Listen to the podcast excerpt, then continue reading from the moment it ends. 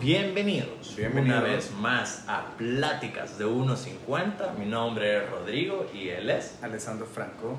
Y nosotros dos juntos somos Pláticas de 1.50 otra vez.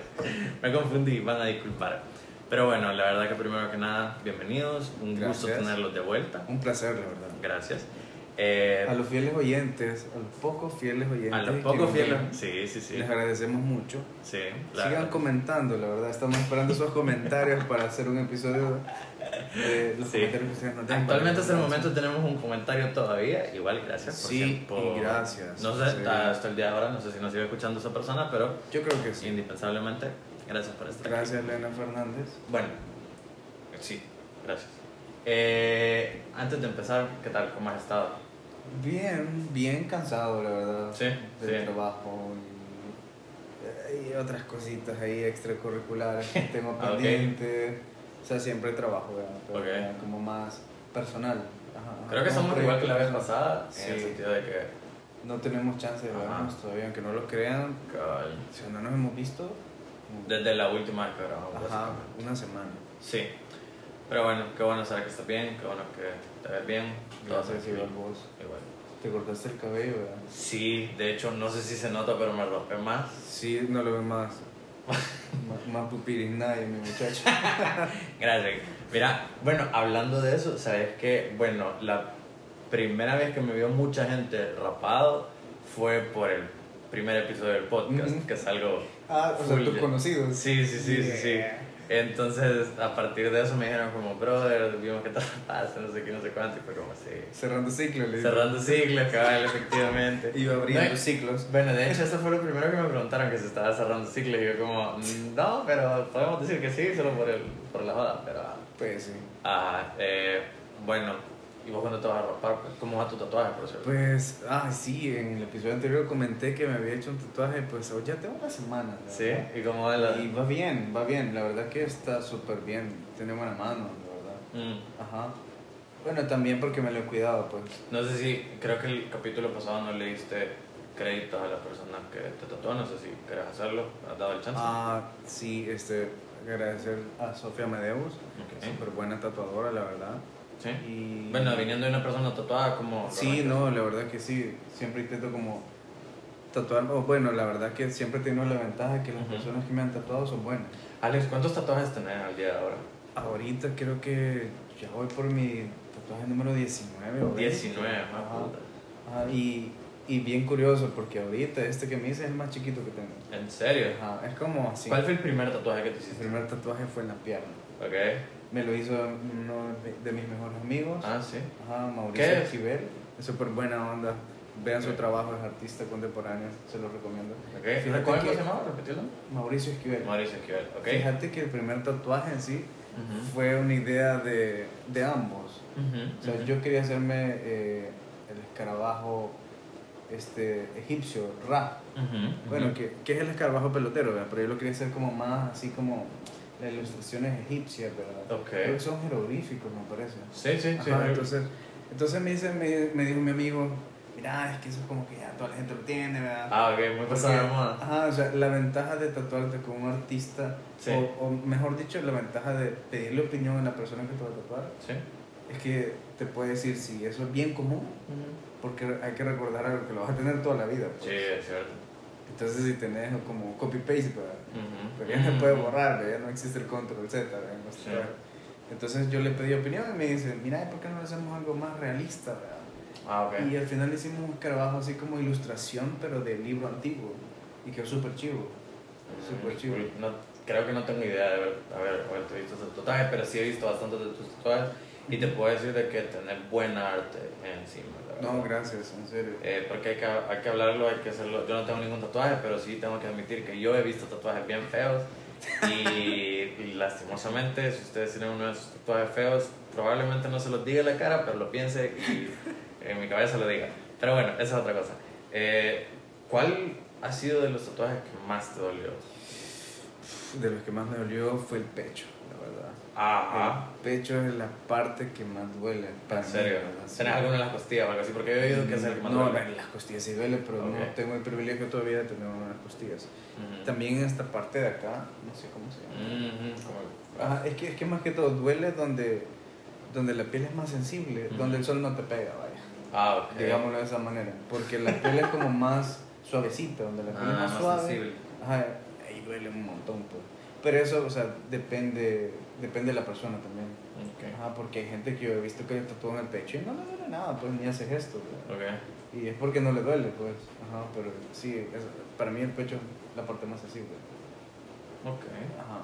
Y, ¿Te arrepentís de alguno de tus tatuajes? Fíjate que ya me han preguntado eso y la verdad que lo único que sí me arrepiento es de no haber pensado bien. O sea, un ejemplo, en todo el brazo. Si hubiese pensado bien los tatuajes que iba a poner en todo mi brazo, Ah, los tuviera mejor espaciados. ajá, bien, mejor espaciados, digámoslo así, y quizás una buena temática en un solo brazo. Ah, ok, como Ajá. uniformidad. Ajá, o sea, porque ya, ya venís pensando en un proyecto grande, ¿verdad? entonces es como que se me ocurría, hey, esto me gustaría hacérmelo. Y te lo hacías. Ajá, y me lo hacía, pues. ¿Cuándo, ¿A los cuántos años empezaste a tatuarte? Aunque no me lo vas a creer, pero empecé a los 26 años. Y, ah, ok. Porque, Estaba grande, porque sí, es que yo sabía que si me tatuaba bien bichito, Sí. o sea, me iba a tatuar una estupidez, y me iba a arrepentir, pues. Entonces, o sea, dije, bueno, voy a esperar, ¿verdad? Ujú. Con más tiempo para pensar bien lo que me quiero hacer. O sea, para analizar bien, ¿verdad? Y, y no arrepentirme, pues. También que se me viera bien, pues. Es cierto. Así porque tatuarte, o sea... Sí, la verdad que es algo que no te puedes arrepentir. pero, o sea, Sí, si te arrepentís es una gran pérdida. Eh, yo siempre he tenido el impulso de tatuarme, pero nunca lo he hecho siempre. Uno, porque se me va la, la onda y solo es un- como un capricho del momento. Y también porque sí me pongo a pensar como, si no me gusta va a ser una gran jodida. Sí, es que, es que yo creo que cada quien tiene su parte rebelde.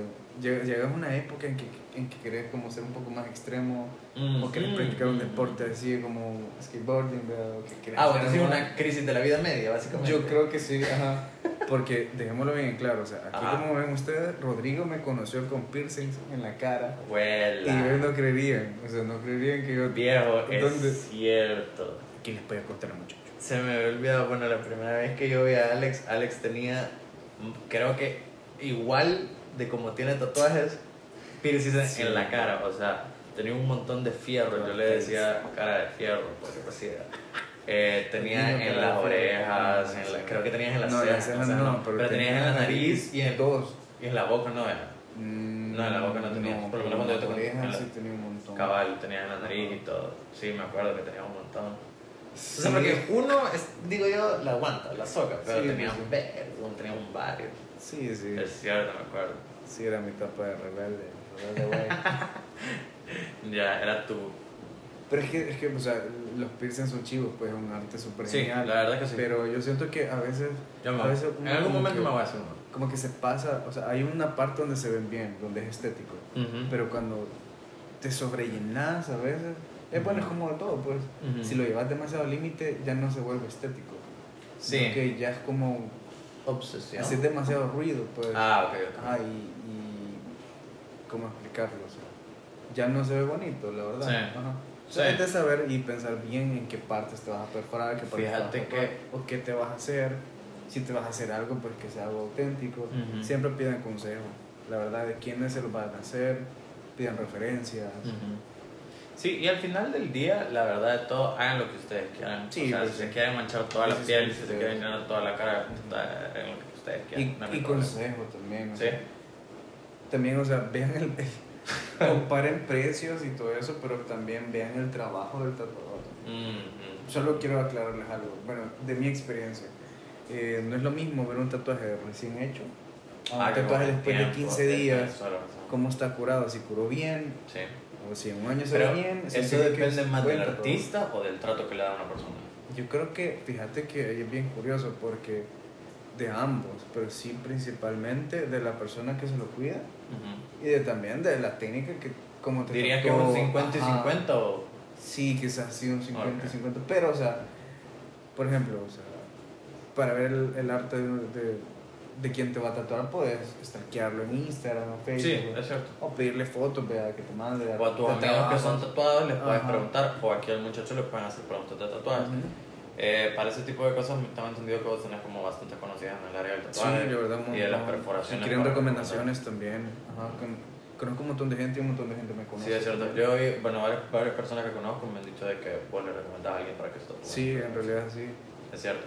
Eh, mira, bueno, retomando un punto que habíamos hablado y mencionamos algo de la crisis de la edad media. Ujú. Más o menos eso como a los 40 años, pero yo no sé vos en algún momento has sentido como una crisis de edad. ¿Sí o no? Ah, Yo te puedo responder eso, yo sí. Ajá. Es que yo no sé, yo no sé si lo llamaría como de edad, sino que a, a mí a veces me afecta. Pausa, te voy a explicar más o menos lo que yo comprendo como una crisis. Cuando yo estaba próximo a cumplir 18 años, yo sé que esto va a ser como una estupidez, quizá para muchos, yo no sé. Cuando estaba próximo a cumplir 18 años, eh, estaba a meses de cumplirlo y te juro que yo sentí, viejo, como, no sé si era un- como una, como que me cayó un 20, como me cayó un peso encima, una bocalada de agua fría en donde dije, la vida es real y ya voy a ser un adulto. Ajá. ¿Qué he hecho en mi vida? Y al responder, obviamente a los 17 años, responder, no he hecho nada porque estoy en el colegio, eh, no sé, me entró como, ese, como en ese balde de guacalada de agua fría y quería hacer de todo. O sea, me metí a hacer de todo como, como que si tenía, como que si estaba compitiendo contra algo. Tal vez le pego a esto. y- Cabal, cabal, cabal. O sea, empecé a hacer un montón de cosas, de diferentes cosas, empecé a probar aquí, probar allá, y cosas bien diferentes a las que estaba acostumbrado. Porque también una, una, un- algo que sentí fue que eh, había sido, había vivido algo bien marcado, Ujú.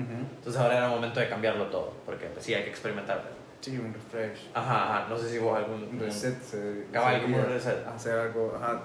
Pero que básicamente todo fue un capricho, porque después al, al- cuando cumplí 18 años no pasó nada, toda la vida siguió igual y pues se me olvidó, pues.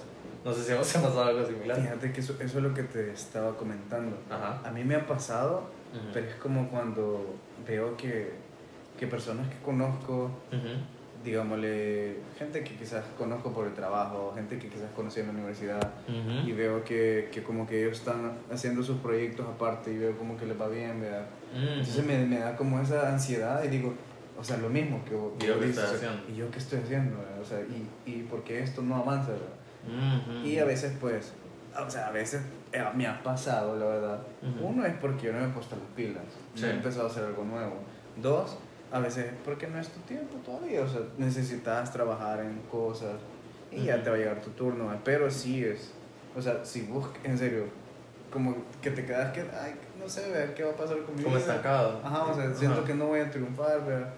Sí tenés que trabajar un poco, ¿verdad? En ese proyecto, ¿verdad? O en lo que ustedes quieran, pues. No se pueden quedar de brazos cruzados, pues, la verdad. Sí, si hay un proyecto ya en, en, en marcha, pues hay que darle con Sí, todo, pues, sí. Y, y imagínate, y, algo bien curioso, pues, ¿Sí? porque quiero ver, ¿cómo explicarte? Hablándolo ya del tema de, de sueños, de, de proyectos que uno tiene personal, ¿verdad? Ujú. Ya sea hacer una empresa, ya sea hacer algo de arte, ¿verdad? Sí. Que como quieres ser famoso, que sea. O sea, las cosas a veces se te dan con el tiempo, Ajá. la verdad. Sí. Mira, el señor de, de Kentucky, ¿verdad? O sea, Ah, ya- ya Miles se Sanders. nota. Sí, es entonces, La verdad ya, que- O sea, estaba viendo ahora también, estaba escuchando, quiero ver cómo se llama esta marca de ropa, que es solo de hombres italiana. No sé si vos te lo, lo conoces. ¿Cuál? Un. Que trae como un, una avecita, un, un águila. Ferrer, no sé qué, no me acuerdo. Ferrero Rocher. No, no, no, es- no es chocolate. chocolate? No es chocolate. Pero hacen, o sea, ellos tienen marca de chocolate también. ¿Ah? Sí. O sea, ¿Cuál? normalmente empezaron con, con, con trajes para caballeros. Un águila. Sí, o sea, no me recuerdo cómo, cómo se llama. No tengo. Hay un montón. Pero, o sea, hacen de todo, hacen hasta prendas de caballero, de mujer, zapatos. Bueno, ¿y pero qué pasa con ellos? O sea, lo que te quiero decir es que este, este personaje Sí. triunfó ya a una avanzada edad.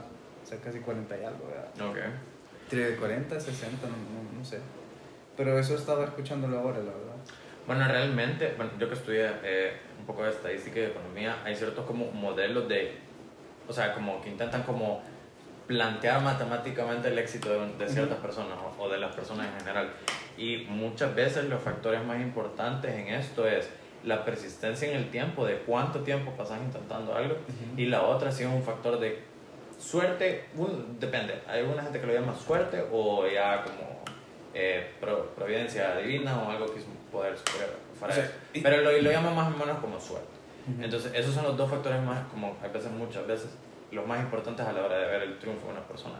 Entonces, sí hay unas personas que solo se tiran a que es suerte de algunos que están destinados a triunfar o cualquier cosa, o solo fue suerte, privilegio de unas personas. Y sí, son cosas que toman como relevancia, pero realmente a veces puede ser que te llegue el chance, pero si no estás preparado, no vas a ser parado. O sea, no lo vas a agarrar porque no, me imagino que vos ha pasado, a mí me ha pasado de que hay buenas oportunidades que salen y que muy probablemente hayan sido o hubiesen sido un buen match para mí, pero yo no estaba preparado ni listo ni en algún sentido eh, como, puesto para eso y así pasó. Eso es lo que yo me refería, o sea, son cosas bien diferentes.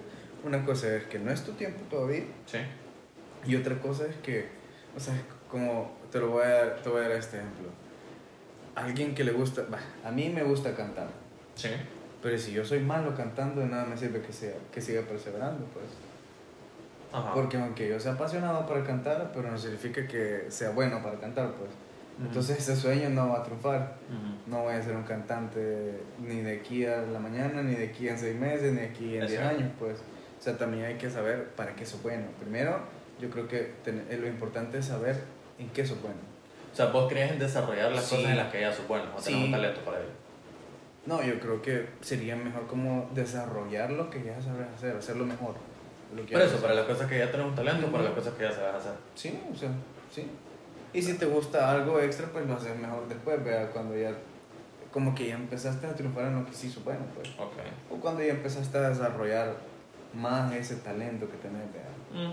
La verdad que creo que es una, eh, una perspectiva bastante acertada porque hablando propiamente como del éxito material y todo ese tipo de cosas y empresas, eh, si sos persistente en ello y alineas las oportunidades con, digámoslo así, con tu conocimiento y todo ese tipo de cosas y tus habilidades, eh, se va a ir dando. Ya yo, yo sí soy bastante de la perspectiva de hago y desarrollo para lo que soy bueno, pero al mismo tiempo mantengo trato de mantener algún, por lo menos algún hobby que ya haga solo por puramente placer y por el hecho de que a mí me gusta, independientemente sea bueno o malo, y no es para saber algo más que solo para practicarlo.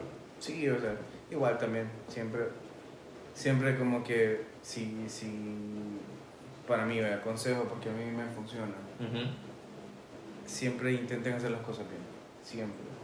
No traten de saltarse la barda o subir por el lado, o, o sea, lo que yo me refiero, jamás sobrepasar a alguien o pisotear a alguien, ¿verdad? O sea, siempre portense bien, la verdad. Porque si, o sea, imagínate que vos querés buenas vibras en tu proyecto, vos querés buenas vibras en tu futuro, entonces tenés que ser la buena vibra vos también. Tenés que actuar bien, ¿verdad? O sea, sí, yo, yo creo en bastante en ser correcto. a veces hay, hay, hay, decisiones difíciles que no se pueden evitar, sí, por lo menos y menos en el mundo de los negocios. Hay, hay cosas que he hecho, o sea, no, no estás exento de que te pasen. Sí, sí, exacto, hay decisiones difíciles que tomar y todo, pero creo que entre, a la, la, mayor medida que haces las cosas de manera correcta, las cosas van, van por lo menos naciendo de forma más natural. Correcto. Porque nada sirve de que alguien venga, te ayude o que forzar las cosas si solo vas a hacer algo por el momento. Por lo menos eso es lo que... Sí, yo creo que, ajá, yo igual lo mismo pienso. Mejor no forzar las cosas, dejar que las cosas pasen naturalmente. Sí. Y si se da chivo y si no se da, pues es por algo. Sí. Si se te cierra una puerta, se, se, te va a abrir otra más grande. Probablemente. Eso siempre es así. Por eso siempre hagan las cosas bien. O como ustedes quieran. Experimenten. Al final del día cada quien pues sí, experimenten eh, Bueno, la verdad que eso eh, ha sido una muy buena discusión, por lo menos es bien chistoso como esta vez empezamos con tatuajes y terminamos hablando de cosas de éxito. Pero, o sea, al final, o sea, o sea, al final siempre como que vamos en la misma línea, pues. Sí, Porque sí por lo menos en, en, sí, ajá. por lo menos en sí, en la línea de nuestros podcasts, ha ido bastante Sí, sí, súper bien. Sí. Bueno, este día vamos a ir cerrando con eso, con la, nuestra perspectiva de, éxito y lo que nosotros creemos, aparte de saber un poco más de, de nivel personal de cada uno de nosotros, ahora pudimos hablar de los tatuajes de Alex Creo que en redes sociales pueden ver Sí, ahí pueden ver. fotos de tus Ah, tatuajes. sí, ahí tengo una foto. ¿Cuál de- es tu Instagram o algo así donde te puedan buscar? Eh, mi Instagram es ale, escrito punto, y X, pero X escrito como E, Q, U, I, Z.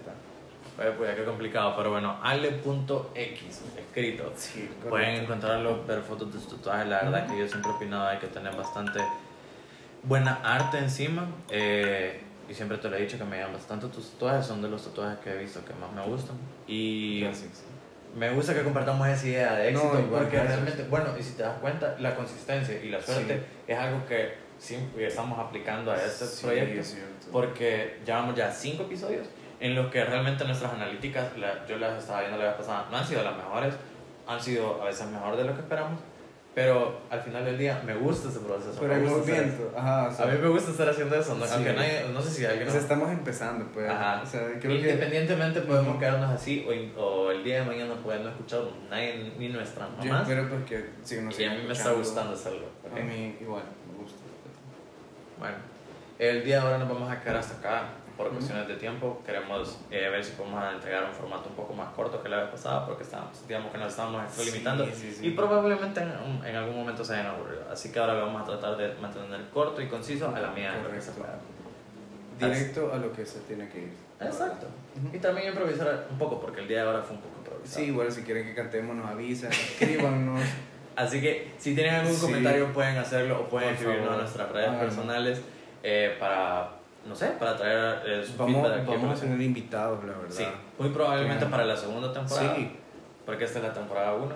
Sí, sí, para la segunda probablemente vamos a tener invitados. Y creo que, que vamos a cambiar un poco el set. Vamos es a cierto, hacer vamos a ir haciendo unos cambios porque vamos a Ujú. concluir con esta primera temporada para después darle un refresh. a Ujú, todo. Para que ustedes lo disfruten. Exacto, que- pero nos estamos adelantando bastante porque falta para que terminemos pero para que nos sigan viendo. Es como sí, que- para que lo mantengan en perspectiva. Ajá. Pero bueno, yo creo que eso ha sido todo por hoy y gracias por escucharnos. Gracias. Esto ha sido Plática Plática unos unos 50, episodio 5. Cinco. Buenas Gracias. noches. Buenas noches.